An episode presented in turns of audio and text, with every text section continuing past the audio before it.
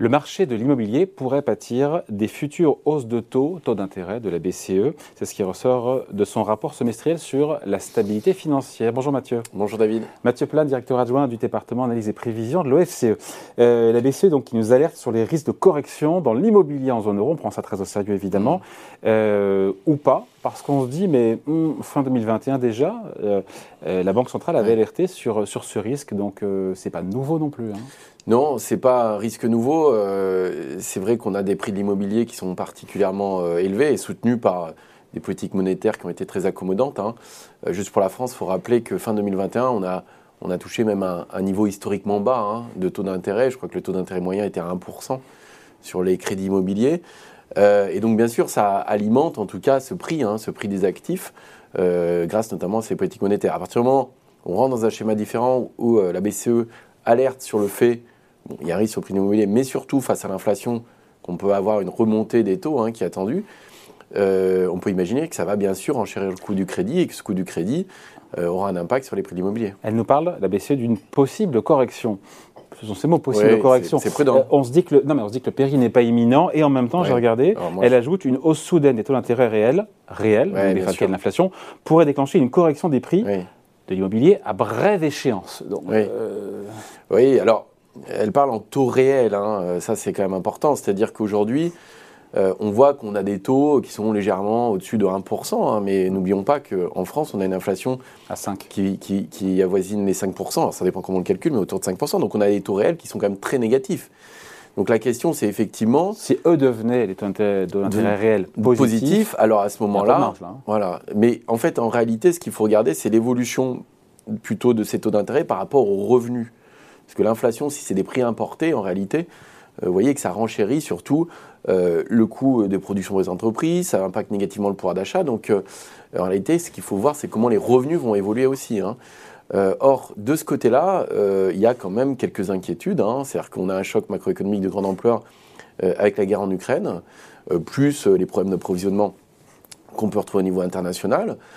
et donc, c'est vrai que les perspectives de croissance et d'activité sont extrêmement molles. Euh, avec un risque inflationniste, on parle même de possible stagflation, euh, possibilité de remonter des taux d'intérêt, et donc c'est vrai que tout ça va peser euh, sur les ménages, hein, donc sur le coût de refinancement à la fois, mais aussi avec des marges de manœuvre du, côté des, ménages qui vont être affaiblies. et puis après, du côté des, administrations publiques, le soutien budgétaire, on voit, pose quelques questions. Donc ça veut dire que quelque part, le plus dur est devant nous sur, cette, sur cet aspect-là.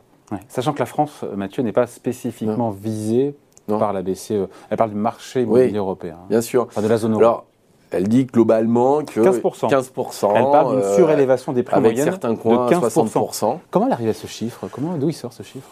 Alors, euh, c'est avec un modèle, euh, j'imagine, pour voir à peu près sur, au regard des perspectives qu'on peut avoir sur les revenus, la rentabilité du prix des actifs. Donc, c'est voir un peu les modèles ont du mal à décrire en fait en réalité les fondamentaux, si vous voulez, de l'immobilier. C'est regarder quels sont les prix d'un point de vue fondamental et si on avait un choc des taux d'intérêt, euh, qu'est-ce que ça peut avoir sur les prix des actifs? Donc et par quel courroie de transmission Moi, ah bah, c'est très simple. C'est très moi, je suis en taux fixe, les taux montent, que ça change. Alors, non, mais pour tout le renouvellement, bah, il y a des gens qui des primo-accédants, il y a des gens qui renégocient leur crédit. Ça renchérit le coût du crédit. Je vais vous donner juste un exemple.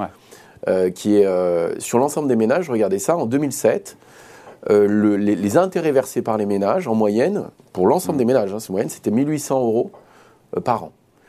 c'était 3,5% de leurs revenus disponibles annuels. J'ai regardé pour 2021, c'est 0,8% de leurs revenus disponibles bruts. Ça représente moins de un peu plus de 400 euros. C'est-à-dire que le gap. Ah, donc tout va bien. Oui, mais le soutien finalement, au pouvoir d'achat au revenu par la baisse des taux a été colossal. C'est-à-dire que les taux étaient entre 4 et 5% en 2007. Euh, on est à 1,5 aujourd'hui. On est, enfin, on est même descendu euh, à pratiquement à 1. Hein. Euh, donc on voit qu'on a eu un gain financier énorme pour les ménages, en fait, sur le coût du crédit. Donc si vous avez le mécanisme inverse, c'est-à-dire si vous avez un renchérissement du coût du crédit, bah, ça va forcément euh, moins solvabiliser un certain nombre de projets, ça va renchérir effectivement le coût du crédit et donc impacter négativement le pouvoir d'achat. Et donc, bien sûr, sur l'immobilier, il y aura moins de possibilités d'accédant et donc il y aura moins de demandes. Et donc, forcément, ça va jouer négativement sur le prix des actifs, sachant que, n'oublions pas, euh, les prix de l'immobilier depuis 2000 ont été quasiment multipliés par 3. ce qui est quand même colossal. C'est-à-dire que. Et qui n'a pas suivi les revenus, évidemment. Et les revenus ont été, j'ai regardé, ils ont augmenté de 80%, donc moins de 2 depuis. Donc ça veut dire qu'on a une déconnexion entre ces prix des actifs et l'évolution des revenus. Donc la question qui se pose, c'est. Euh, dans un schéma où les, les, ménages ne pourraient plus continuer à s'endetter comme avant, où les taux remontent, effectivement, il y aura une correction du prix des actifs. Donc ça, c'est quelque chose qui est euh, euh qu'alerte en fait la BCE mm. avait en donnant en fait mm. en disant que 10 points, je crois, de d'augmentation euh, du taux réel en point de base ferait 1% à peu près de, prix de, de, baisse des prix immobiliers. Sachant que la remontée aujourd'hui des taux de crédit immobilier depuis le début de l'année, elle est là, mais elle n'est pas non plus, on, on autour de 1,2, 1,3, 1,5% en moyenne. Non, c'est très euh, diffus pour le moment. Crédit, non, mais bien sûr, pour le moment, on n'y est pas. On n'est pas, au 5, on pas au 5% c'est qu'est-ce que, euh, Exactement, mais il y a deux choses quand même. C'est quelle va être la politique monétaire face à ça? Quelle est l'inflation euh, aussi pour euh, les trimestres à venir? Pour le moment, on a un choc inflationniste qui est très fort. la question, c'est est-ce qu'il est transitoires ou les plus durables? C'est quoi les, quelles sont les anticipations aussi des marchés euh, sur ces taux? Et puis, quel est le choc macro sur la croissance, le pouvoir d'achat? Et puis, n'oublions pas, je ne veux, pas faire, je veux pas être un oiseau de mauvais augure, mais la dette des ménages en France euh, a beaucoup augmenté depuis 2000. En fait, on était plutôt un pays où les ménages étaient assez peu endettés en fait par rapport à nos voisins en 2000. Or, depuis 2000, on fait partie des pays les plus endettés. C'est-à-dire qu'on a eu recours beaucoup à l'endettement, endettement privé.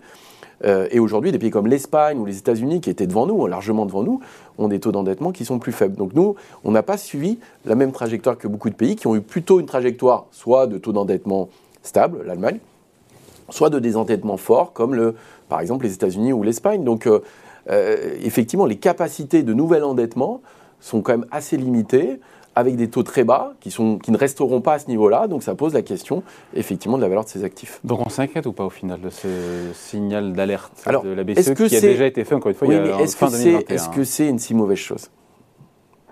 Et eh, je sais pas. Faut ben voilà. la question, c'était très bien. Euh, du coup, la question qui se pose réellement, c'est euh, il y a une correction. C'est le problème, c'est si cette correction est trop brutale. Hmm. Euh, en même temps, on peut imaginer que le prix des actifs aujourd'hui financiers au immobilier, des fois, est déconnecté de la réalité économique. On voit bien, on a eu une crise Covid majeure.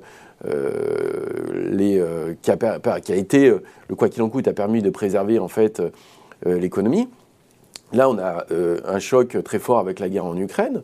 Euh, donc on voit bien et des prix des actifs qui restent extrêmement élevés. Donc euh, on voit que tout ça est quand même soutenu beaucoup par l'abondance de liquidités, par des taux très bas qui sont là pour préserver l'économie à la base et pas forcément pour faire augmenter euh, le prix de l'immobilier. C'est un effet secondaire, un side effect comme on dit en anglais. Après, et c'est la dernière question, Mathieu, est-ce qu'elle ne joue pas un peu les pompiers pyromanes, la BCE, parce qu'elle tire le signal d'alarme à juste titre, parce qu'il y a matière.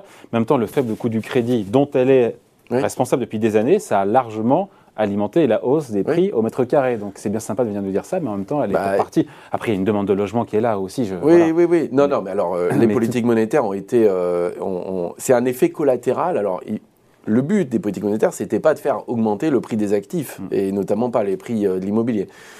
mais en réalité, vous avez deux outils en gros hein, pour soutenir l'activité. Vous avez soit les politiques budgétaires, c'est l'interventionnisme, c'est le quoi qu'il en coûte, c'est mm. les plans de relance, soit c'est les politiques monétaires pour faire en sorte que le coût du crédit, ça baisse pour les entreprises, pour les ménages, pour qu'ils investissent, pour qu'ils consomment, etc. Euh, mais ça, ça n'a pas généré de l'inflation réelle. C'est-à-dire que là, aujourd'hui, on a de l'inflation parce qu'elle est liée au pétrole, mais pendant 10 ans, on avait une inflation qui était très faible. Par contre, cet accès à des liquidités hmm. à faible coût, il fallait bien qu'elles s'investissent quelque part. Et effectivement, les valeurs, notamment immobilières, en ont plutôt profité. On voit notamment à Paris, hein, mais c'est vrai aussi aujourd'hui en province, où on voit plutôt les prix de l'immobilier augmenter en province et beaucoup moins à Paris. Euh, mais donc il y a cette déconnexion entre la valeur des actifs aujourd'hui et l'économie réelle et l'évolution, par exemple, du pouvoir d'achat. Euh, ce qu'il faut regarder, c'est le taux d'intérêt réel s'il devient positif. On n'en est pas encore là. Non, on n'en est pas là. Euh, on voit que les taux réels sont même extrêmement négatifs. Peut-être même plus négatifs qu'il y a un Ils sont plus négatifs parce que si vous avez une inflation à 5% et des taux à 1,5, vous êtes à moins 3, 5. Le problème, c'est que cette inflation, juste c'est peut-être un peu technique, mais ce n'est pas une inflation liée à la hausse des revenus, hein. c'est une inflation importée liée à la hausse des prix de l'énergie. C'est pas comme aux États-Unis. Donc euh, il faut faire attention quand on regarde euh, cette inflation réelle.